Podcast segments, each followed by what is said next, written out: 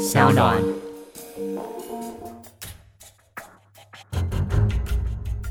什么是真相？什么是正义？跟着台湾建士权威阿善师，重返那些离奇轰动的命案现场，请听阿善师的见识实录。各位听众朋友，大家晚安，欢迎收听今天的阿善师的见识实录。我是阿善师谢松善。大家好，我是子荣。最近呢，又有许多呢听众朋友留言给我们，非常非常的感谢。今天呢，一样呢，要先来回应呢其中几则呢听众朋友的留言。有威力妈妈说，阿善师呢是他小六儿子很喜欢的节目哦。哇，看到这一则留言呢，我真的非常的惊喜呢，也很感动。谢谢呢，威力跟威力妈妈的支持。不知道呢，威力有没有因此呢而想当呢见识官，或是成为呢一个优秀的警官呢？希望威力你要加油哦，因为警官学校的分数是蛮高的哦。另外呢，也有朋友哦，开溜 you 则说呢，也是透过了阿善师的节目才认识像小冬瓜啊，或者是大师兄，甚至呢还追踪他们的 YouTube 频道，还有脸书等等哦。也喜欢阿善师呢在分享的各种不同的案例，会继续的支持下去。而子荣呢，也要在这边呢偷偷的跟大家先行预告一下，在下一次的节目当中，我们的代班主持人呢会是高仁和警官哦，一样呢也会分享他在职业的过程当中遇到的各种。不同类型的刑事案件，也请大家呢要持续的密切锁定呢。除了各位朋友们在收听平台上面的讨论之外哦，其实呢，在前一阵子呢，也有我很喜欢的插画家 Leco 呢，还有 Steffy，他们呢都在 Instagram 上面呢大力的推荐我们阿善师的见识实录，真的是超级开心。也希望呢大家在喜欢我们节目之余，也多多推荐给身旁的朋友哦。是的，最后呢，还有一位呢，you team Fan 四十八呢。他说：“听了节目之后呢，他就好像中毒了。当然不是真的中毒了，他只是呢非常的喜欢听。九月呢，他很想呢来上阿善师的课。当然呢，来上我的课我也非常欢迎。但是你知道我上课是很严格的哦，而且是要考试的哦。天哪！如果大家呢真的想来上课的话，记得搜寻呢东吴大学推广部学分班的课程。”真的有缘，我们成为师生的话，在课堂上呢，我会讲更多更多的案件，分析呢我们刑案的侦办过程跟现场如何进行重建。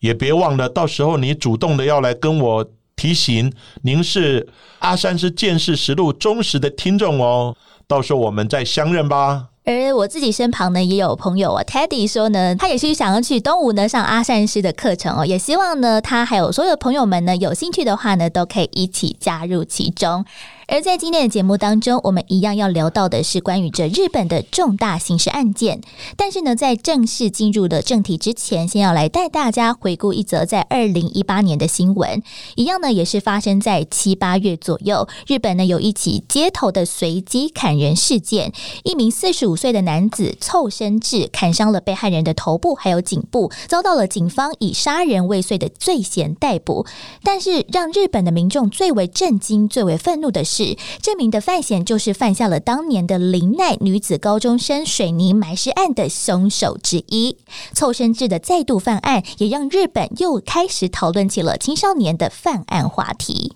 日本这起事件呢，是发生在一九八八年，就是我们国内呢民国七十七年的十一月二十五号的晚上。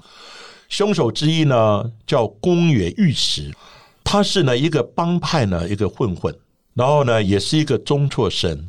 那他跟呢其他的少年呢，就组成了一个叫吉青会的一个帮派组织。一群人呢，常常鬼混在一起。那在呢十一月二十五号当天晚上，公园呢，他去找呢另一名凶手呢，就是臭生志呢，来一起玩乐。当天呢，因为是日本呢一般企业的发薪日，所以呢，很多人就拿到钱啦，他身上都有钱。缺钱花用的公野呢，他就提议了。那今天呢是发薪日，干脆我们到路上去抢劫好了。公园呢就跟臭生志呢两个人就骑着摩托车开始呢随机呢寻找呢物色一些呢抢劫的目标。那就在呢当晚，有一名呢打工结束的十七岁的高三生呢古田顺子，他跟平常一样骑着脚踏车回家，却正好呢被在寻觅呢下手目标的公园御史呢跟臭生志呢看到了。那公园呢他就想到了，他跟呢那个臭生志讲：“我们来制造一场假车祸，敲诈那个女孩子。”所以呢，他就命令臭生志呢。你故意呢屈前，先将呢顺子呢踹倒，在顺子呢被踹倒倒地之后呢，宫野连忙呢假装好心人上前呢来关心，而且呢还问了这个顺子呢，大丈夫ですか？意思就是说没事吗？并且呢跟顺子说，你已经被黑道盯上了，很危险，让我送你回家比较安全，好吗？没想到，在送呢顺子回家的路上，公野呢马上呢露出了狰狞的面目，变成一匹大野狼，然后呢威胁顺子拿钱出来， 并且呢还逼迫强压他呢到宾馆性侵了他。强暴顺子之后，主贤公野呢，非但没有要放过他，还将顺子带到了凑生志位在东京足利区林濑的住家二楼，所监禁。刚好呢，在当天，凑生志的父亲因为参加了员工旅游，不在家里面，家里面呢只剩下了他的妈妈还有哥哥。回到家之后的公野呢，就开始打电话哦，招群他所有的狐群狗党，分别是先前我们所提到的凑生志，另外呢还有学弟小仓让，还有小弟呢渡边公使。说到这边，其实也让大家呢不禁怀疑说，尽管凑生智的爸爸当天呢是不在家里面，但是呢还有妈妈还有哥哥啊，明明都在家里面，一个女生呢被强行带回家，难道都没有发出任何声音？两个人都毫不知情吗？还是只是睁一只眼闭一只眼，错过了对顺子伸出援手的时机呢？是的，刚刚我们有提到呢，市民的少年。他聚集呢到臭生志的家中之后，趁呢臭生志呢他家人熟睡的时候，开始呢轮流呢性侵了顺子。那顺子呢当然呢第一次不同，然后呢拼命的抵抗，而且呢喊叫。但是呢一伙人呢马上拿了枕头压住了顺子的脸，不让他呢惊扰到邻居。直到过了几天，到了十一月三十号晚上九点钟的时候。臭生志的妈妈呢，首度在二楼的地方呢，她看到顺子，然后呢，她有要求臭生志呢让顺子回家。臭生志的父亲呢，那时候也回来了，他也知道有一个女孩子在他们家，那呢，他也附和说，那我们就让顺子回家好了。但是呢，臭生智呢却向家人撒谎，他谎称呢顺子呢是他的女朋友。那为了呢，在东京呢找工作而暂时住在我们家，那妈妈就没有再说什么了，爸爸也不吭声了，顺子也因此呢再次失去了逃命的机会。少年们呢便开始对顺子呢长达四十天的监禁凌虐呢，最后导致的身亡。在监禁的期间呢，他们多次的殴打、强暴顺子，甚至呢还强迫他呢要吸烟。灌他喝酒，而且呢，在冬天呢非常寒冷的时候，逼他呢全身赤裸跳舞给他们看，或是呢站在阳台的地方呢吹冷风。当顺子呢体力不支呢昏倒的时候，少年们就把他呢压到那个浴室的地方，头浸到水里面来逼醒他。等他清醒之后，再继续的凌虐他，真的是太残忍了。在这四十天里面，他们还要求呢顺子打电话回家，跟你家人讲呢你是呢离家出走。直到呢十二月的上旬，顺子呢有一天，他趁着呢少年们他们在熟睡的时候，他打算呢偷偷的打电话报警，没想到呢却被睡醒的公野呢逮个正着。虽然呢警方他有回拨电话来确认，但是呢却被公野呢接起电话。并且呢，说没事没事，打错了，没事打错了，对不起。等话语呢来敷衍警方，那警方呢也没有特别在查证。在呢差点东窗事发之后，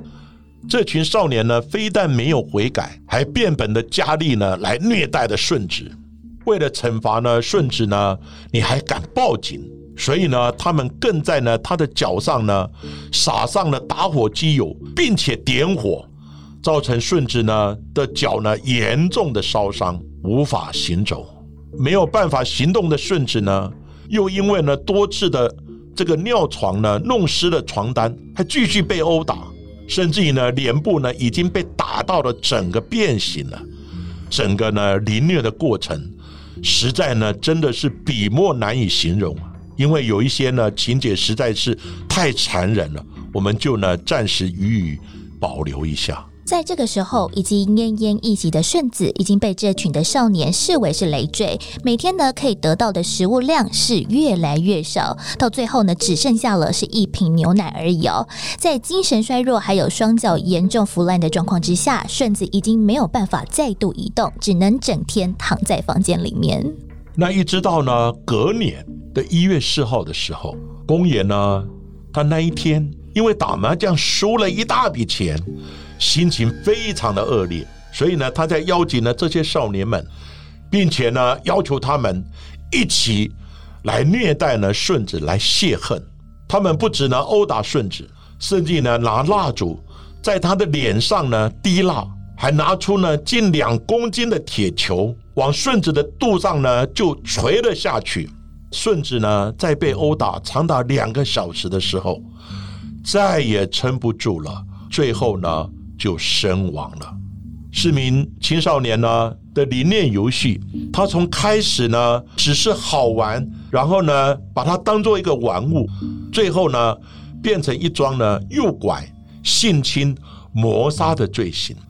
但是呢到了最后一刻。少年们还是没有回头，他们呢将顺子杀害之后，他们把顺子的遗体呢装进了旅行袋，再呢放入呢从工地偷来的铁桶之中，最后呢用水泥呢封尸，并把这个铁桶的水泥呢跟尸体带到了海滨公园的地方呢去弃尸。少年们呢，到最后一刻依然呢非常的冷血，但是呢，终究是恶有恶报哦。在同年的三月，宫野因为其他的暴力事件而被警方呢盘查讯问，才说出了自己还有其他的少年将失踪的女高中生顺子杀害的事件。不过呢，就在这个案情当中哦，我觉得最可怕，而且呢也最令人费解的是，据说呢有高达上百人知道顺子被囚禁的事情哦，像是呢在审判的记录当中，就最少有十人。人呢是参与性侵还有轮暴的过程，而街坊邻居呢其实哦多多少少都有听到了顺子的求救声音，但是呢却没有任何人做出了协助的行动。案件说到这边，其实真的也想要请问阿善师哦，这一些的知情不报的人，是不是也会担心遭到了加害者的报复，或者是呢怕自己有也成为了下一个的受害者呢？我想呢，除了在日本之外，在台湾呢可能也有相关大家呢所担心困扰的事情。那像目前警方是。不是有一些的配套措施可以保护这些报案的线人呢？在呢，我们今天所谈的日本这个案件里面呢，这个过程实在是太残忍了。当然，在国内呢，也有一些呢，哦，青少年这样的犯罪案件。不过呢，我们先谈到的就是为什么这么多人，将近呢百人会知道顺子被囚禁的事情，可是呢，就没有人去报案了。其实呢，在台湾呢。也有这样的情况，有很多呢，这种被害者或是一些证人，他们都不敢报案，因为呢，他们报案的时候，他们担心呢，这个加害者或是犯罪者呢，会来找他们报复。嗯，这是呢一般人正常的心理。所以呢，在我办的案子里面，像很多帮派，他们呢犯罪的行为呢，那因为呢，有时候帮派组织，像我们组织犯罪条例，他必须呢要有人来指证。哦，这个人就是流氓等等。可是指证者到最后呢，在审判的时候，他就要到法庭上。当然了，我们有一些保护的措施，可以呢用一些变身啊，或是用代名啊、代号等等呢，或者是说有时候呢，可以呢请当事人呢在审判的时候呢先隔离，不是呢直接的碰面。可是到最后呢，他大概都可以猜得出来是谁来报案的，谁来指证我的。所以呢，有很多呢犯罪者到最后，这些证人或者这些被害者，他都更改了证词。原本他有指认的，可是很多都更改的证词。另外呢，在很多的家暴案件，很多小孩子，他们呢，因为呢，他很多是继父，或者是都有一些是亲生父母亲家暴的行为，可是呢，他小孩子都不敢讲，为什么？因为呢，刚开始呢，可能讲的时候，社工介入了，警察介入了，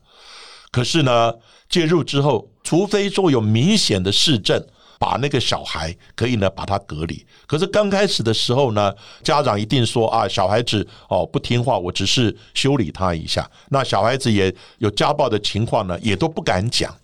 可是到最后呢，等到了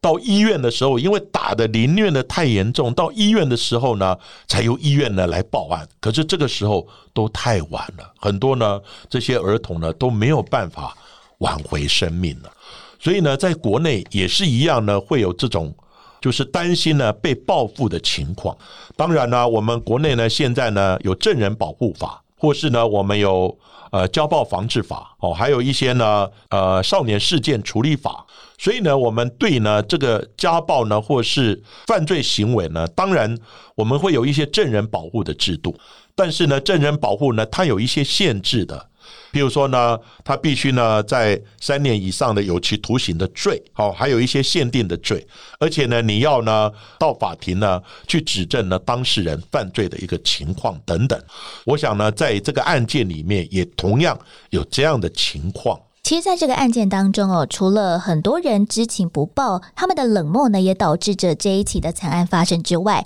也因为有这个凶手都是未成年人，所以法官呢就依据了可以在教育或者是拯救青少年的目的有从轻判刑，也因此呢引发了日本社会有诸多的不满。像是在这个案件当中的主使者呢，宫野御史，他被判处了二十年的有期徒刑。另外三位的加害者小仓让、凑生志还有渡边公使呢。都被判大概五到十年不等的一个刑期而已哦。其实呢，也想要问问阿善时，在您的职业生涯当中，应该也有承办过这一些的青少年啊，或者是未成年人所犯下的案件事件吧？在我办的案子里面呢，之前我们也有谈到一个在内湖呢新湖国小一个吴小慧老师的案子。那这个案子呢，当时犯案者哦，一个是十五岁，一个呢好像是十一岁。对。所以呢，他们都是未成年。可是呢，这个案子最后呢，是他成年之后，而且他呢犯了另外一个案子之后，有指纹档案了，才被比对出来。这个案子呢，最后呢判刑并不会很重，当然是以犯罪当时的年龄来定论的。所以呢，我们对青少年呢，基本上呢是有一些保护的机制。那其实因为少年呢，他的心智呢还没有完全成熟，嗯，所以的确的，他不像成年人已经成熟了，所以他犯罪的行为跟他当时犯罪的动机，还有对于对错哈一个事件的判断呢，并不是那么样的缜密，对，啊，所以呢，可能在我们的法律呢，在各国都一样，对青少年呢都有一些减刑或者是说免刑的一些保护的机制。那当然，我办的案子里面，哈，也有呃，曾经有过呢，像那个一个少年，因为阿妈太唠叨了，所以呢，最后就把阿妈给杀了，而且杀了以后呢，哦，在伪装现场，也有这样的案子。另外呢，我也看过姓王的一个王姓少年，哦，因为呢，妈妈太唠叨了，那妈妈呢，对他呢，非常的疼爱。而且妈妈呢，呃，算是呢收入还不错，所以呢，少年呢他的衣食无虞，然后手边也有一些钱，所以呢就邀集了一些朋友呢一起呢到处呢就是鬼混了。嗯，可是妈妈有时候会唠叨他。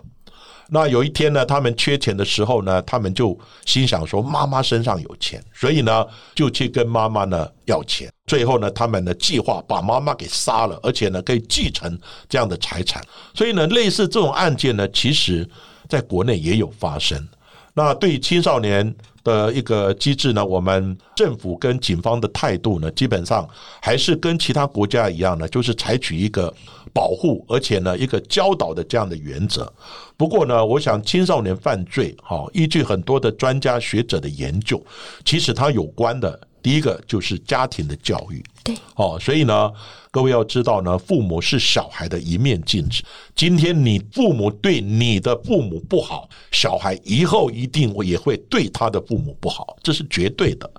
另外呢，有时候呢，不要太溺爱、放纵他。认人小孩做错了，基本上我们就要予以导正，哦，你太溺爱他，什么时候都顺着他，他要什么有有什么。所以呢，常常有一句话呢，我喜欢有什么不不可以？可以。这个其实影响是蛮大的。另外还有社会的风气，社会风气呢，就是呢，你要赚钱，赚很多钱，在社会呢就会受到人家重视，哈、这是一个一般的社会呢的一个成就的观念，其实也对青少年有一些影响。另外呢，媒体的宣导，学校的教育。现在我发现老师不敢管学生了，学生做错了，老师当做没看到。为什么？因为呢，你管的太多了，家长会反弹。所以我是觉得说，很多的因素导致了青少年犯罪，虽然不是很严重了，但是总是呢，还是一个值得我们重视的一环。